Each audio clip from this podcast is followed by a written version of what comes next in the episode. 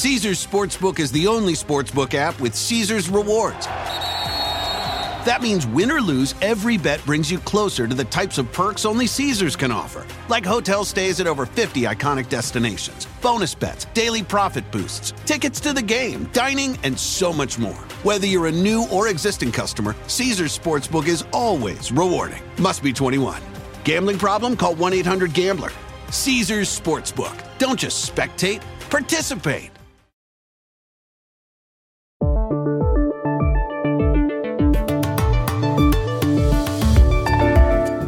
Joe Biden aclaró ayer que el sábado, cuando dijo en Polonia que Putin no puede seguir en el poder, no estaba articulando una nueva política, sino expresando una indignación moral, y que no pide perdón por ello. Uh, but I want to make it clear I wasn't then, nor am I now, articulating a policy change. I was expressing the moral outrage that I feel, and I make no apologies for it. Otra ronda de negociaciones entre Rusia y Ucrania está prevista para las próximas horas. Entre tanto, ayer se supo que en un encuentro parecido, el multimillonario ruso Roman Abramovich fue víctima de un posible envenenamiento. Esa técnica no es nueva, les contamos en segundos. El Salvador está bajo estado de excepción después de que en el fin de semana se produjeran 76 homicidios. ¿Qué explica esta oleada violenta? Llamamos a José Luis Sanz, periodista de El Faro. 48 horas después de la bofetada que le pegó en los Oscar al presentador Chris Rock, mucha gente se pregunta qué le pasó a Will Smith. Hablamos con la crítica de cine peruana Mónica Delgado. Hola, bienvenidos a El Washington Post. Soy Juan Carlos Iragorri, desde Madrid. Soy Dori Toribio, desde Washington, D.C. Soy Jorge Espinosa, desde Bogotá. Es martes 29 de marzo y esto es todo lo que usted debería saber hoy.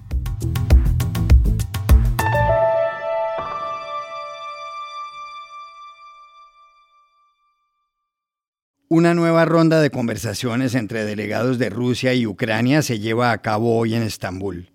El último cara a cara entre representantes de ambos países fue el 10 de marzo, cuando se reunieron los cancilleres ruso y ucraniano Sergei Lavrov y Dmitry Kuleva. Aunque no se saben detalles del diálogo, ayer se conoció una noticia inquietante para este tipo de encuentros. The Wall Street Journal dijo que hay sospechas de que en una ronda de conversaciones el 3 de marzo pudo haber sido envenenado el multimillonario Roman Abramovich. Según el periódico, tras una cita en Kiev, Abramovich, que es el dueño del Chelsea, el equipo de fútbol inglés, y que es próximo al presidente ruso Vladimir Putin, tuvo problemas serios en la piel, pues se le caía a trozos e irritaciones en los ojos, quizá por agentes químicos. Otro de los asistentes a ese encuentro, el parlamentario ucraniano Rustem Umerov, experimentó síntomas parecidos. Dice The Wall Street Journal que todo pudo haber sido obra del ala dura de Moscú, opuesta a las negociaciones. No sería la primera vez que pasa algo así. Hace año y medio, el opositor ruso Alexei Navalny fue envenenado con el agente nervioso Novichok. Después de muchos ires y venires, fue a parar a un hospital en Berlín. La entonces canciller federal alemana Angela Merkel confirmó todo. Alexei Nawalny wurde Opfer eines Angriffs mit einem chemischen Nervenkampfstoff der Novichok-Gruppe. Dieses Gift lässt sich zweifelsfrei in den Proben nachweisen. Poco antes, en 2018, la víctima fue el exmiembro de los servicios de inteligencia rusos Sergei Skripal, que estaba acompañado por su hija en Salisbury, en el Reino Unido. La entonces primera ministra Theresa May señaló que el culpable era el Novichok, fabricado por Rusia. It is now clear that Mr. Skripal and his daughter were poisoned with a military grade nerve agent of a type developed by Russia. This is part of a group of nerve agents known as Novichok.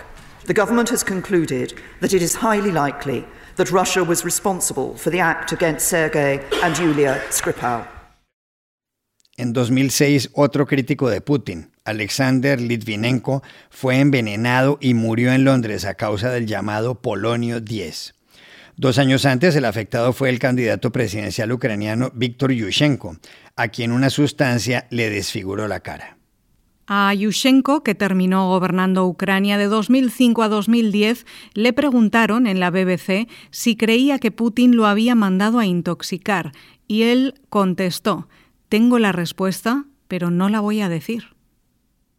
Do you think that Vladimir Putin himself gave the order for you to be poisoned? Ну, на це питання у мене є відповідь, але я її не можу оголошувати.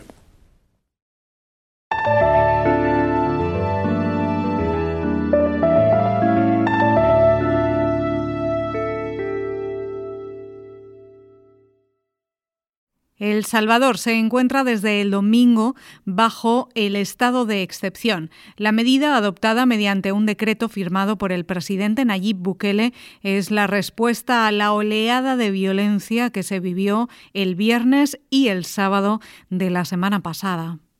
En total hubo 76 muertos en las calles.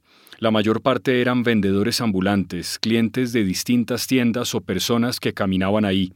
El peor día fue el sábado. Las autoridades contabilizaron finalmente 64 homicidios. Bukele decidió entonces expedir el decreto y enviárselo a la Asamblea Legislativa para que lo aprobara. No tuvo inconvenientes. Su grupo político controla el Congreso. La votación la anunció el presidente del organismo, Ernesto Castro.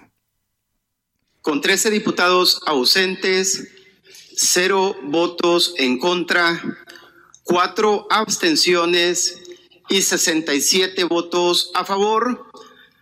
Queda aprobado el proyecto de decreto que contiene régimen de excepción.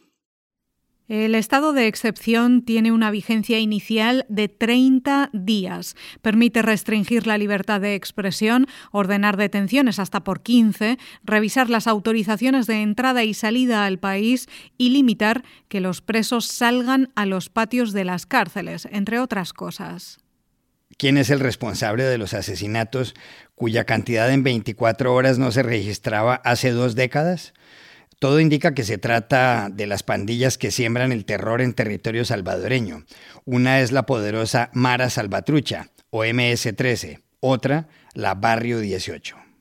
Lo curioso es que durante varios meses había habido una reducción en el accionar de las maras. El año pasado, el diario El Faro denunció que eso se debía a que Bukele les había ofrecido beneficios a los líderes de las pandillas que estaban en prisión.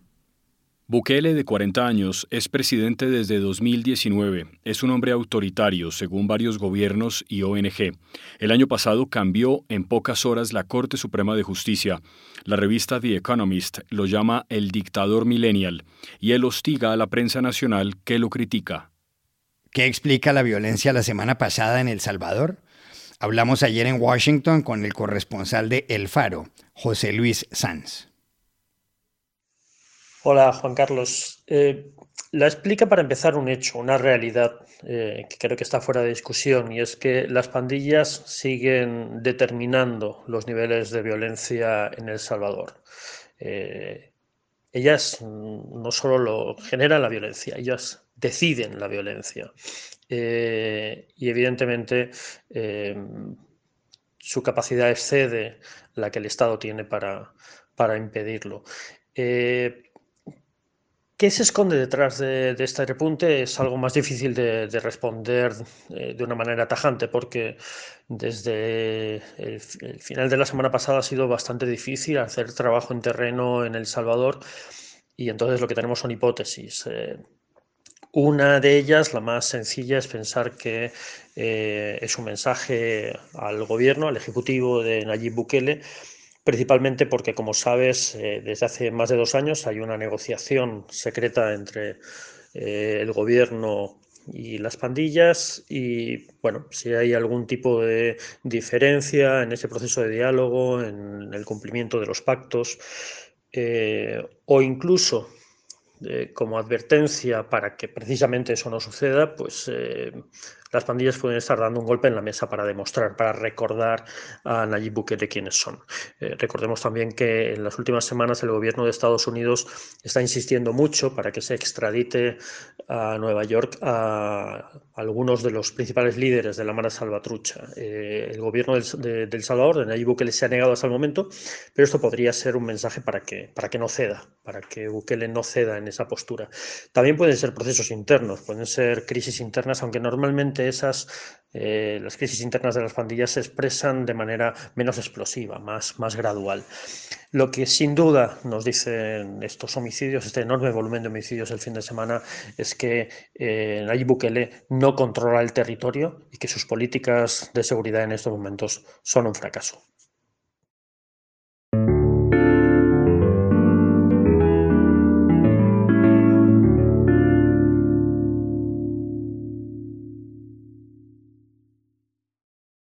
Caesars Sportsbook is the only sportsbook app with Caesars rewards. That means win or lose, every bet brings you closer to the types of perks only Caesars can offer, like hotel stays at over 50 iconic destinations, bonus bets, daily profit boosts, tickets to the game, dining, and so much more. Whether you're a new or existing customer, Caesars Sportsbook is always rewarding. Must be 21. Gambling problem? Call 1 800 Gambler. Caesars Sportsbook. Don't just spectate, participate. El domingo, en el Dolby Theatre de Los Ángeles, tuvo lugar la entrega de los premios Oscar. Hubo reconocimientos, aplausos y también un episodio muy desagradable. Pero hablemos de películas y actores premiados, Espinosa. La sorpresa cinematográfica de la noche la dio Coda, de la directora estadounidense Sheehan Heather, que ganó el Oscar a Mejor Película incluso por encima de la favorita de los medios, que era El Poder del Perro, y de otras fantásticas como El Callejón de las Almas Perdidas del mexicano Guillermo del Toro. Coda es una adaptación de una película francesa de 2014, La familia Bellier. Cuenta la historia de la hija de unos padres sordos, de ahí el nombre, Coda, que significa Child of Deaf Adults, que quiere cantar. El anuncio del premio estuvo a cargo de Lady Gaga y de una leyenda, Liza Minnelli. Are you excited to announce Best Picture? Oh, yeah. And oh, the yeah. Oscar goes to. Okay, Coda.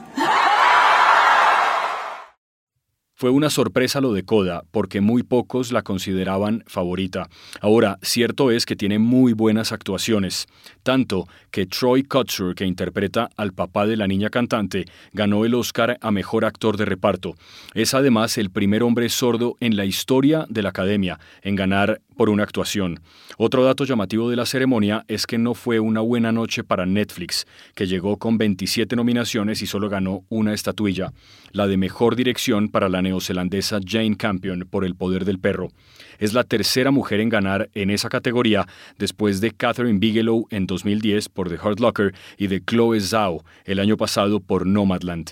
Fuera de eso, una de las categorías más esperadas en América Latina y sobre todo acá en Colombia era la de Mejor Película Animada. Como suele pasar, ganó la candidata de Disney, Encanto, sobre la familia Madrigal en el eje cafetero colombiano. El anuncio lo hizo la actriz Hale Bailey, aunque pusieron música muy buena de Marc Anthony, que es puertorriqueño, ojo. And the Oscar goes to Encanto.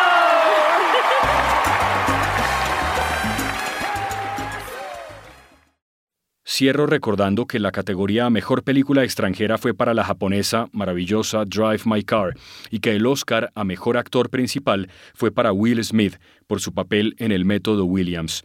Smith, además, parece ser que no olvidó lo que aprendió interpretando al boxeador Muhammad Ali en 2001. No, no se le olvidó. Y justamente por eso protagonizó una de las mayores salidas de tono en la historia de los Oscar. Fue cuando el presentador de la gala, el comediante Chris Rock, hizo una broma de mal gusto sobre su esposa Jada Pinkett Smith. Jada Pinkett Smith sufre de alopecia. Lo anunció públicamente en 2018. En su programa Red Table Talk dijo que al principio en la ducha era terrorífico y luego pensó, Dios mío, me estoy quedando calva. Por eso se rapó la cabeza. I've been having issues with hair loss. And I'm going to tell you, it was terrifying when it, when it first started.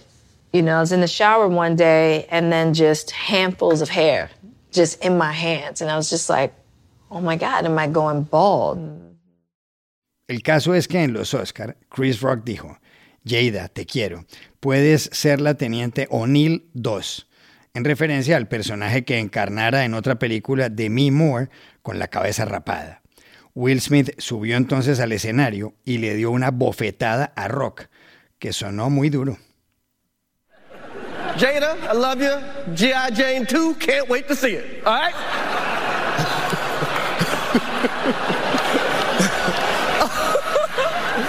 that was a that was a nice one. Okay. I'm out here. Uh-oh, Richard. oh, wow. Wow.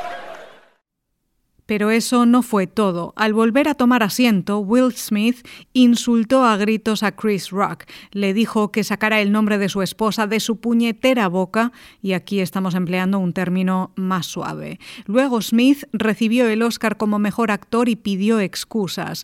Anoche en un comunicado dijo que su comportamiento fue inaceptable, que la violencia estuvo fuera de lugar, que está avergonzado y se disculpó con Chris Rock.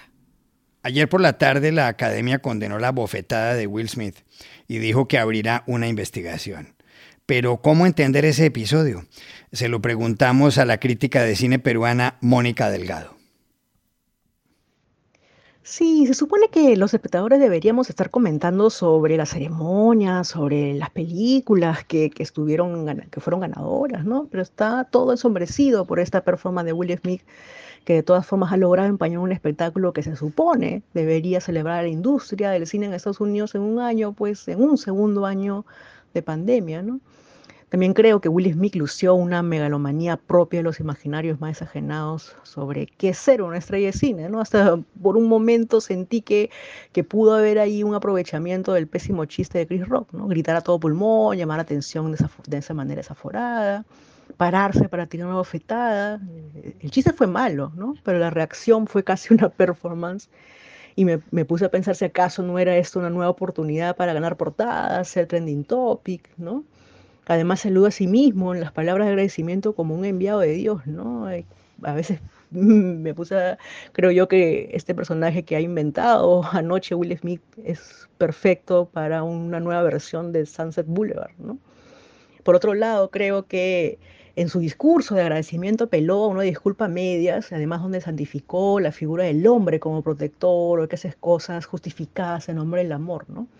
Me interesó algo que dijo sobre cuánta gente en Hollywood tiene que aguantar, tiene que soportar abusos para agradar, para seguir teniendo trabajo. Creo que hubiera sido significativo mencionar esto probablemente desde un tipo de de racialización de los actores que puede haber en Hollywood, ¿no? Pero creo que al final todo quedó como un saludo eh, sin, eh, sin el corazón en la mano, creo yo.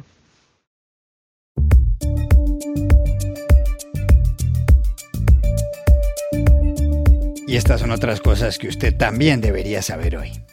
En Honduras, la Corte Suprema de Justicia autorizó ayer la extradición a Estados Unidos del expresidente Juan Orlando Hernández. Está acusado de los delitos de narcotráfico, porte ilegal de armas e incitación al empleo de armamentos. Hernández, que fue presidente de 2014 hasta enero de este año, deberá ir a juicio por enviar a territorio estadounidense 500 toneladas de cocaína. Contra la decisión de la Corte hondureña no existen más recursos. En California, un juez federal aseguró ayer que es más probable que improbable que el expresidente estadounidense Donald Trump cometiera delitos graves al tratar de evitar la certificación de los resultados de las elecciones presidenciales de 2020.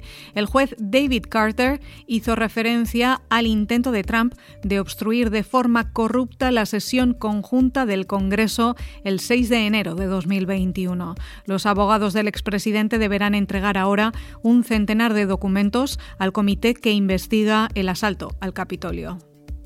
El gobernador de Florida firmó ayer la entrada en vigor de la ley que prohíbe a los maestros hablar sobre orientación sexual e identidad de género en las escuelas de primaria. Los críticos han bautizado esta iniciativa como No digas gay, Don't Say Gay, que fue aprobada a principios de mes por el Senado estatal, de mayoría republicana. La Casa Blanca dice que esta ley está diseñada para atacar a los niños de la comunidad LGBTI. Y aquí termina el episodio de hoy de El Washington Post, El Guapo. En la producción estuvo Cecilia Favela. Por favor, cuídense mucho.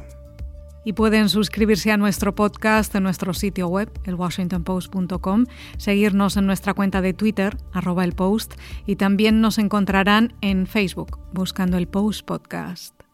Chao, hasta la próxima.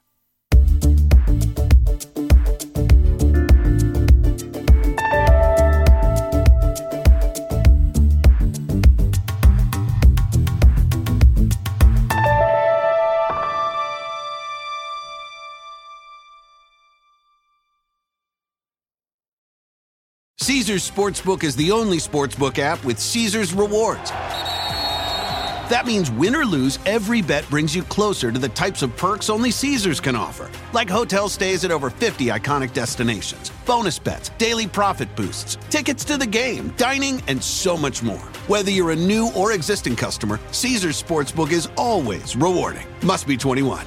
Gambling problem? Call 1 800 Gambler. Caesars Sportsbook. Don't just spectate, participate.